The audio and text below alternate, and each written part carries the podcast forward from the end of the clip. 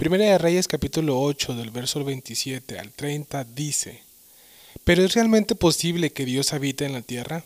Ni siquiera los cielos más altos pueden contenerte, mucho menos este templo que he construido. Sin embargo, escucha mi oración y mi súplica, oh Señor mi Dios. Oye el clamor y la oración que tu siervo te eleva hoy.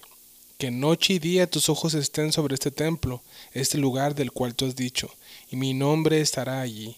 Que siempre oigas las oraciones que elevo hacia este lugar que atienda las peticiones humildes y fervientes de mi parte y de tu pueblo Israel cuando oremos hacia este lugar.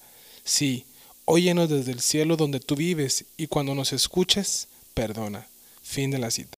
En este pasaje podemos ver dos palabras hebreas con respecto a la oración. En primer lugar, en el versículo 28 tenemos la palabra hebrea tefilá, que significa intercesión también significa súplica y por implementación significa himno también. En 1 Reyes 8:28 leemos que dice Salomón, tú atenderás la oración, es decir, tú atenderás la intercesión, la súplica de tu siervo. También tenemos otra palabra hebrea en el versículo 30, donde Salomón dice, oye pues la oración de tu siervo. Esta palabra oración viene del hebreo techna, que significa gracia, y causalmente también significa halagar, también significa misericordia, también significa ruego.